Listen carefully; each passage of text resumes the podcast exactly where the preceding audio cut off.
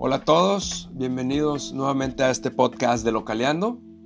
Y antes de comenzar a explicar el tema de hoy, eh, quiero informar que Localeando ya está disponible en Spotify. Eh, simplemente en búsqueda escriban Localeando y listo, les aparecerán ahí los episodios que hasta el momento eh, he grabado, ¿no? el día de hoy hablaré de la ciudad de Vladivostok, Rusia, la cual mi esposa, hijo y yo visitamos en los pasados cuatro días.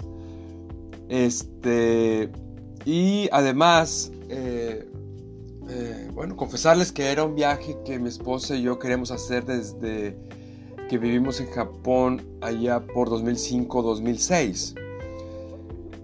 Y me voy a regresar a, en los años para confesar también que mi impresión de la Unión Soviética cuando era niño joven y de Rusia ya en adulto eh, siempre había sido gris, rígida, eh, un país militarizado, obviamente con disciplina y urbanísticamente simple y con servicios públicos limitados. Eh, y que creo estas son características que por décadas trató de imponer el comunismo. ¿no?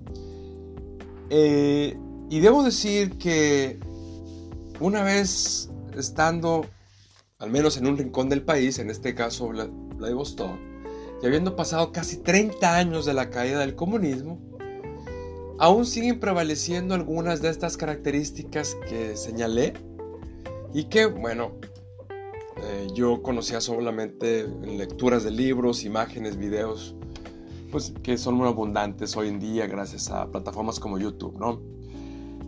Entonces, eh, siguen siendo parte de, la ciudad, estas características, y hay razones de ellas, ¿no?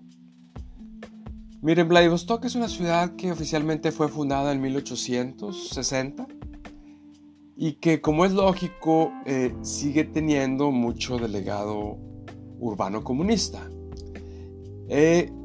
aderezado, diría yo, con un toque europeo, ¿no? Y aquí me refiero a que es una ciudad eh, concentrada o eh, que no está muy dispersa, pues, ¿no? Que eh, sus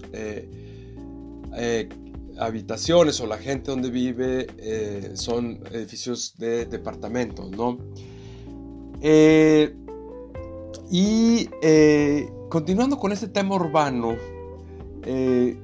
quisiera señalar que en esa ciudad eh, pues existen decenas de complejos de departamentos, eh, muchos carentes de mantenimiento y también pintados de colores grisáceos, ¿no? Aunque hay algunos que ya han sido como que eh, transformados en sus colores al adoptar tonos más alegres.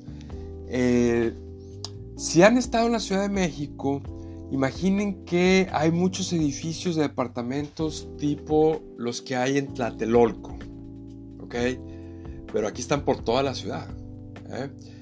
Eh, en esa zona urbana son raras las casas, habitaciones que uno puede ver. Eh, digamos las, las, que están a ras de suelo, ¿no? también en el aspecto urbano hay calles con pavimento desgastado, por las noches hay poca iluminación, algo sucia, eh, eh, algo sucio son las calles. Las banquetas también están eh, desgastadas y sin armonía, ¿no?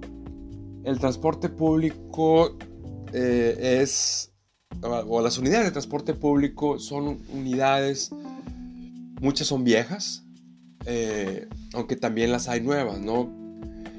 En este aspecto eh, del mantenimiento, digamos que no es muy diferente al promedio de las, de las ciudades mexicanas.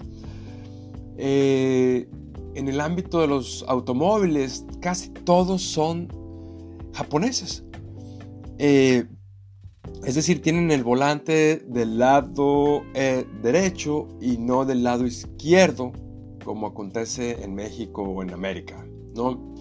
Entonces, de manera que todos los autos usados, o la mayoría, o una inmensa mayoría de los autos usados de Japón, eh, van a dar en buena medida eh, a esa parte de Rusia, Vladivostok, Ussurisk, es la otra ciudad que visitamos al norte de Vladivostok y toda esa región, ¿no?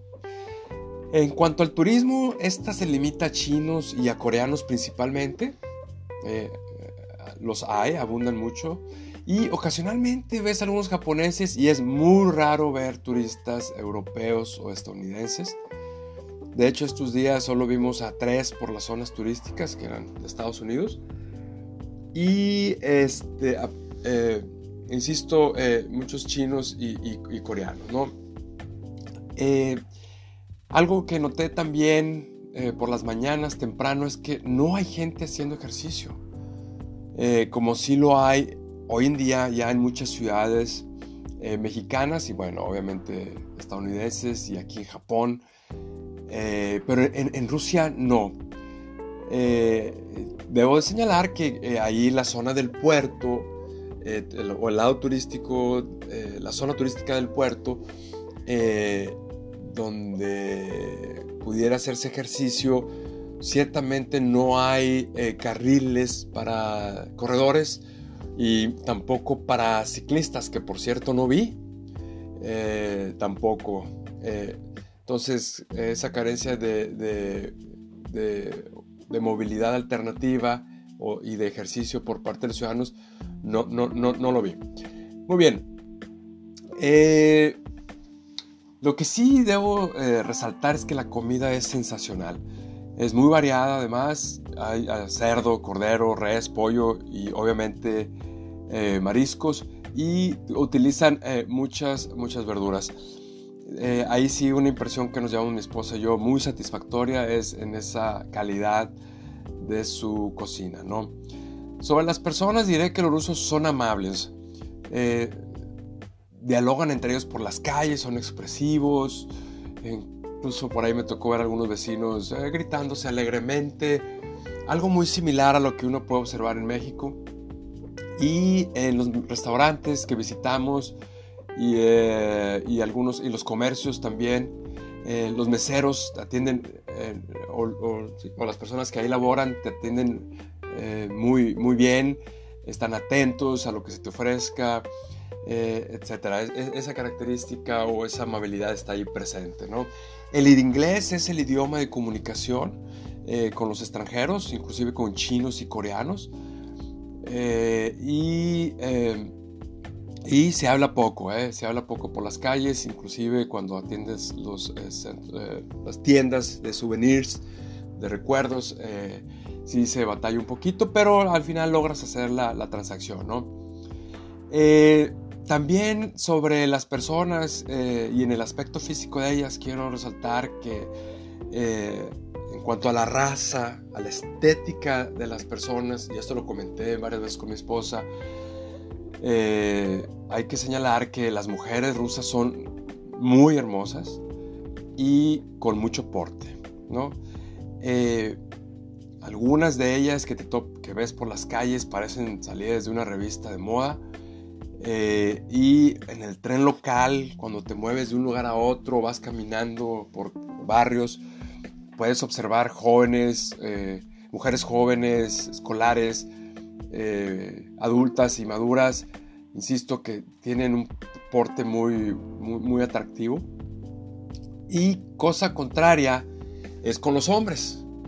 ¿no? Que a diferencia de las mujeres, no, son de buen parecer, ¿no? Yo pregunté a mi esposa en varias ocasiones, oye, ¿has visto algún ruso que te haya eh, parecido físicamente eh, guapo, ¿no? Y me dice, no, no, no he visto hasta, hasta ahora, y lo cual coincido con ella plenamente, ¿no?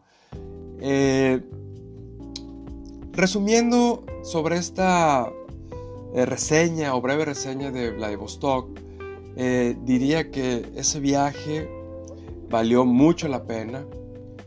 Es algo diferente a, lo occidental, a lo que uno puede observar en, Estados Unidos, en Europa o en los países latinoamericanos y obviamente aquí en Asia, en China, Seúl. Los rusos tienen su propio estilo de vida. Eh, es obvio que Vladivostok pudiera ser eh, una potencia turística eh, si el país no tuviera sanciones económicas eh, derivadas de las acciones de, su presidente. Eh, y una recomendación que yo haría es que si vas a venir a Japón de turismo o por esta zona del mundo y no sabes qué hacer con dos días de tu viaje, te recomendaría que consideraras seriamente ir a Vladivostok en lugar de ir a, a Seúl, por ejemplo, o pasar dos días extras en Japón. ¿no? Son solo dos horas de viaje desde Tokio. Es un país barato debido a las devaluaciones eh, del rublo ruso y, tendrás, eh, insisto, a la hora de llegar al país una sensación diferente que, que no puedes experimentar en otros lugares que vayas.